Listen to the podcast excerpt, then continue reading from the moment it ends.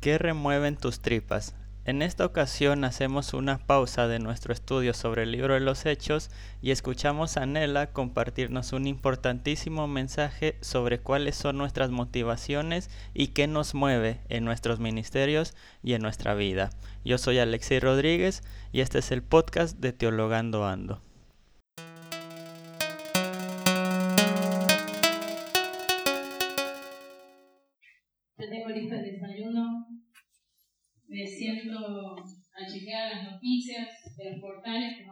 Siempre, y me salgo el primer mate. Para mi sorpresa, Catamarca es motivo de todos los portales. Yo soy de Catamarca. Y fue sorpresa porque es raro que Catamarca esté en las noticias de todos los portales. Un nombre, Micaela Gordillo. Leo más nombres, calles conocidas, barrio, ruta, es todo para mí conocido, un lugar donde seguro muchas veces transité. De hecho, esa ruta te lleva un giro y que siempre vas y caminas. Para mí todo era conocido, pero estaba muy sorprendida. Aún no termino el sorbo, casi petrificada, alcanzo a leer. Asfixió, quemó en una parrilla y cortó en pedazos a su novia. Terminé el primer mate de esa mañana y en parte con, el, con él trae una dosis de esperanza que me quedó el domingo después de pasar tiempo con ustedes en comunión. Como decimos el domingo pasado, me encanta compartir y pasar tiempo con ustedes en comunidad de fe, con amigos. Sigo casi hipnotizada en las redes con un nudo en el estómago. La hierba ya se enfrió y leo. ¿A qué hombres estamos amando que no les incomoda ni un poco. Esa, esa imagen o ese mensaje me partió, lloré. Pensé, siento que, o sea, sentía que si me pasaba algo parecido a mí, ninguno de los hombres que yo ama, que yo amo, saldría a hacer algo o a romper cosas. Y muy triste y me sentía muy triste y muy abandonada. Y ahí en ese estado casi sin aliento, sentía el Espíritu Santo. Sentía como una especie que me estaba haciendo RCP. Y como con un reflejo, hasta sentí que no controlaba mi cuerpo y que mis manos se, se movían. Agarré la Biblia mientras decía, necesito escucharte, verte actuar. Entre llanto decía, sé que vos sí romperías todo por mí y por todas porque ya lo hiciste, rompiste costumbres, religiones, culturas, estructuras. Y pensaba mientras agarraba la Biblia desesperada en, escuchar su voz, me enseñaste cuando lo hiciste con María y Marta, importó mi dignidad y mi reputación cuando lo hiciste con la mujer de flujo de sangre. importó mi opinión y mi crisis de fe cuando escuchaste decir a María, si hubieras estado aquí, Lázaro aún seguiría con vida importó mi servicio cuando disfrutaste del servicio de la suegra de Pedro para con la comunidad. Esa mañana Dios habló a mi corazón. Esa mañana Dios trajo esperanza a mi corazón, aun cuando yo sentía que la había perdido. Y de eso quiero compartir en estos minutos con ustedes. Quiero que juntos podamos pensar, hacernos dos preguntas. Si esta prédica tuviera un nombre, que de hecho le puse, se llamaría ¿Qué renueve, qué remueve tus tripas? Perdón si está como muy fuerte o muy... pero estoy en ese modo, muy gore. A lo largo de este domingo, a lo largo de estos domingos, juntos descubrimos en hecho lo que es la iglesia. Cómo se conforma, qué es la iglesia, también vimos que la iglesia es del Espíritu Santo. El domingo pasado vimos de qué debe hablar la iglesia. Y dijimos que la iglesia debe dar mensaje de un Cristo vivo, de un Cristo resucitado, que como, como comunidad de fe, nos decía Alex, estamos llamados a vivir como Jesús y a seguir a Jesús. Entonces yo propongo que nos hagamos la siguiente pregunta. ¿Qué motivaba el ministerio de Jesús? ¿Qué motivaba el ministerio de Jesús en ese tiempo? Y nos podemos hacer también nosotros la pregunta, ¿qué motiva mi servicio en la comunidad? Esa mañana desesperada, tratando de escuchar la voz de Dios porque y la voz de Jesús, yo decía, Jesús es un hombre y es el hombre que a mí me va a cuidar, me va a librar, va a luchar. Me dio esperanza. Y leyendo, leía de corrida Marcos. Desde el capítulo 1 empecé a leer, a leer, a leer, porque quería verlo actuar, quería verlo cómo él trataba con la gente en su ministerio y todo. Y llegué a dos relatos, que es eso lo que en esta, en esta tarde me gustaría que podamos compartir. Si está en Marcos capítulo 6, le invito a que busque Marcos capítulo 6, del 34 al 44. Y también tengo preparado Marcos 8, del 1 al 10. Son dos relatos parecidos, tienen similitudes, pero también hay diferencia. Pero estoy segura de que Dios en esta tarde con esta palabra sí quiere hablarnos. Marcos capítulo 6, del 34 al 44, eh, leo en NTV. Cuando Jesús salió de la barca, vio a la gran multitud y tuvo compasión de ellos, porque eran como ovejas sin pastor. Entonces comenzó a enseñarles muchas cosas. Al atardecer los discípulos se le acercaron y le dijeron, este es un lugar alejado y ya está haciendo tarde. Despide a la multitud para que puedan ir a las granjas y aldeas cercanas a comprar algo de comer. Jesús le dijo, denles ustedes de comer. Y ellos preguntaron, ¿con qué?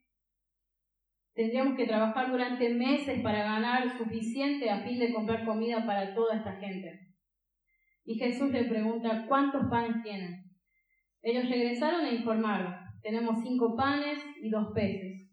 Entonces Jesús le dijo a los discípulos que sentaran a la gente en grupo sobre la hierba verde. Así que sentaron en grupo de cincuenta y de cien. Jesús tomó los cinco panes y los dos pescados, miró hacia el cielo y los bendijo. Luego a medida que partía los panes en trozos, se los daba a sus discípulos para que los distribuyeran entre la gente.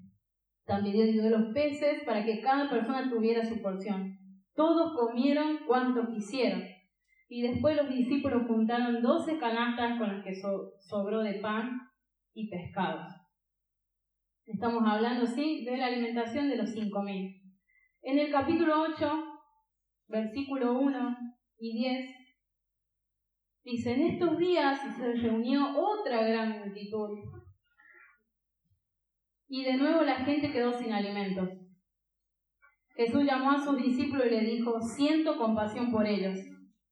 Han estado aquí conmigo durante tres días y no les queda nada para comer.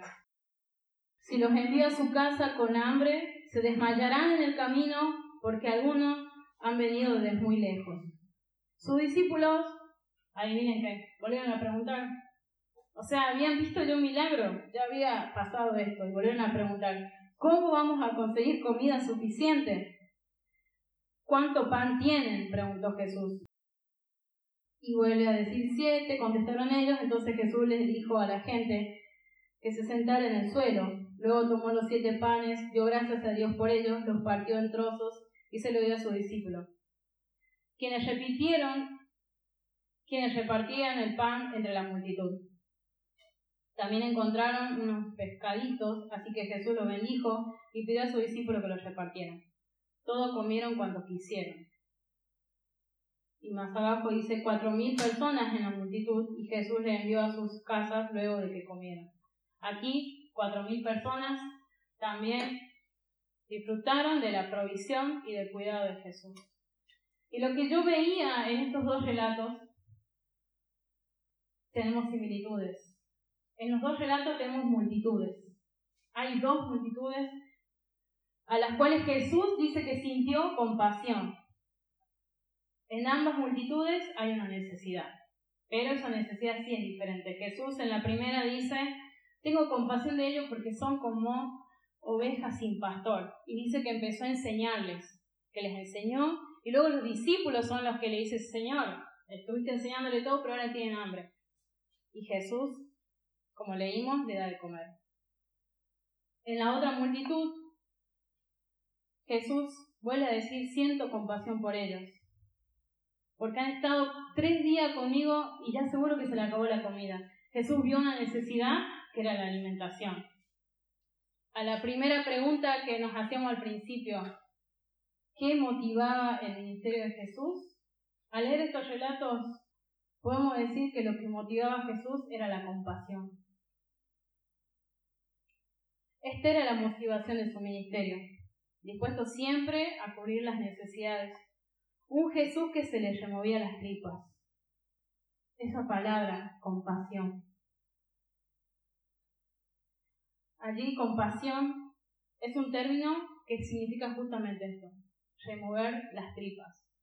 Jesús cuando veía a la multitud dice que se le removían las tripas. Quizá lo que me pasó a mí esa mañana, tiene nudo en el estómago. Cada uno sabe con qué se te remueven las tripas. Con qué Dios, a Dios te ha llenado, te, el Espíritu Santo te ha dado un don, te ha dado un llamado, con el que te remueven las tripas, donde vos puedes decir esto es injusto, te compadeces ante esa necesidad que está pasando. Jesús se compadeció de, ellos, de esas dos multitudes. Como decía, Jesús se le removía las tripas ante una multitud cansada, fatigada y trabajada.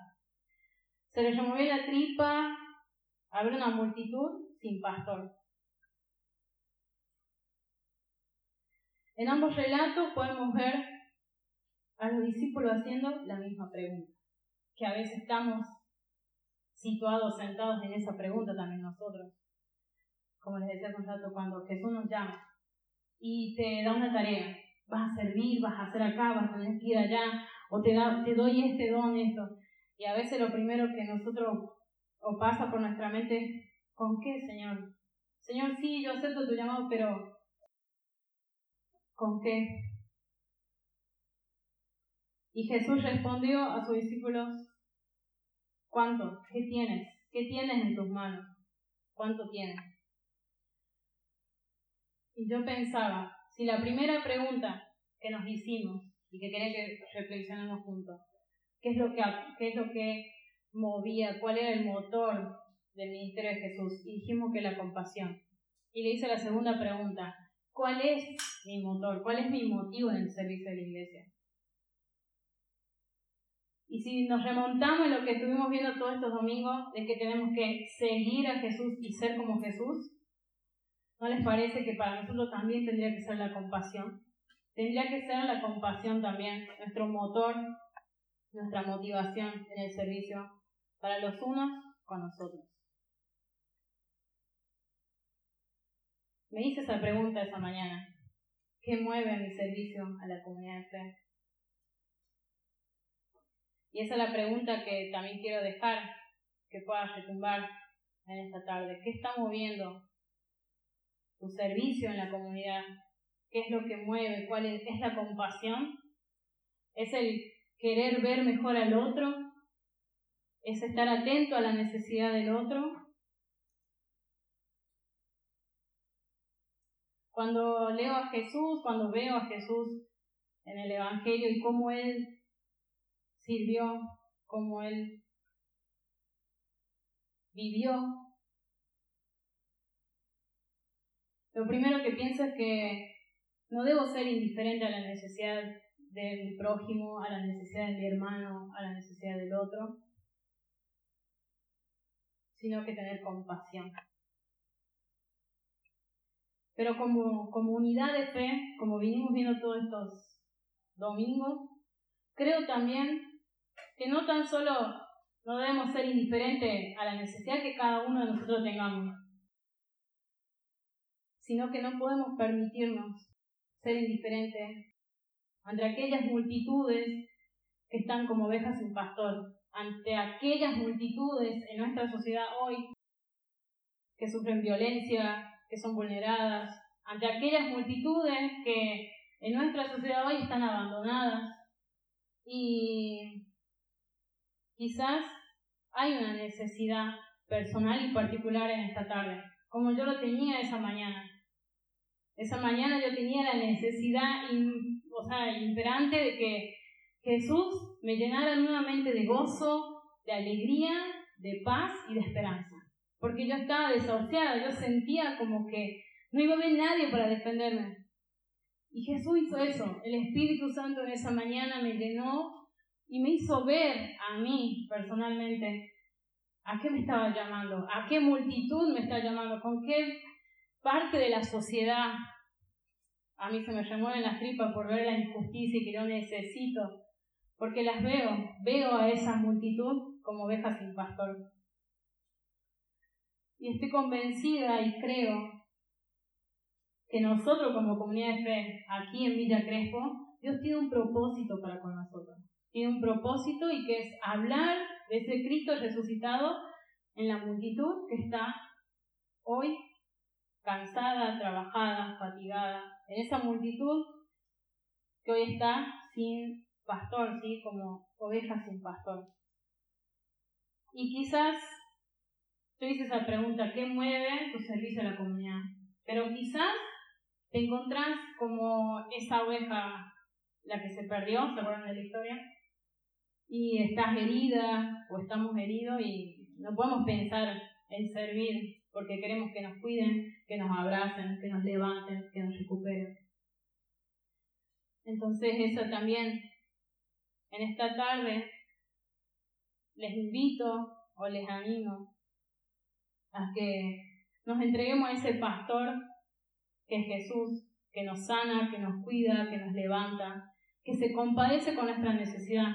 Jesús dice que se compadecía con la necesidad de la multitud, pero yo sé que Él se compadece por las necesidades individuales que estamos aquí en esta tarde, que Él sabe lo que nosotros necesitamos, que se remueve su tripa al ver que nosotros estamos tristes o que padecemos alguna enfermedad.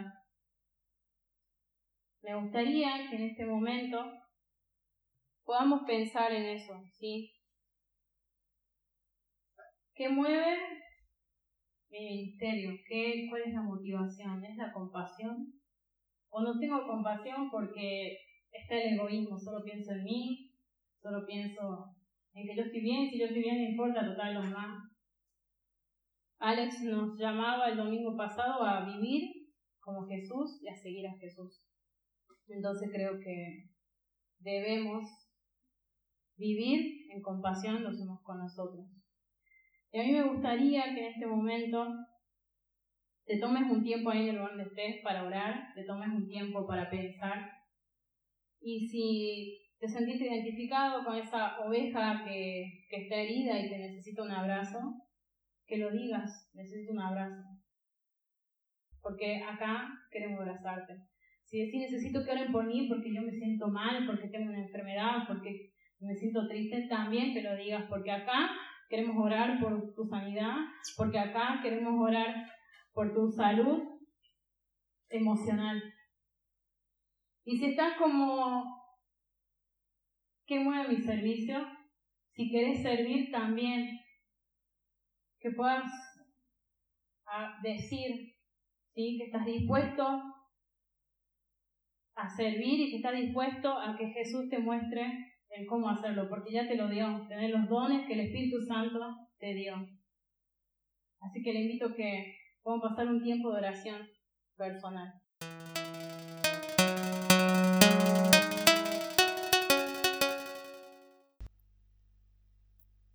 Esto es todo por hoy amigos. Les invito como siempre a suscribirse al podcast, al blog en www.alexierodriguez.com y también nos encantaría recibirlos de visita si están en Buenos Aires en la Iglesia Bautista de Villa Crespo en Villarruel 1259. Muchas gracias por su apoyo y por sus oraciones. Bendiciones.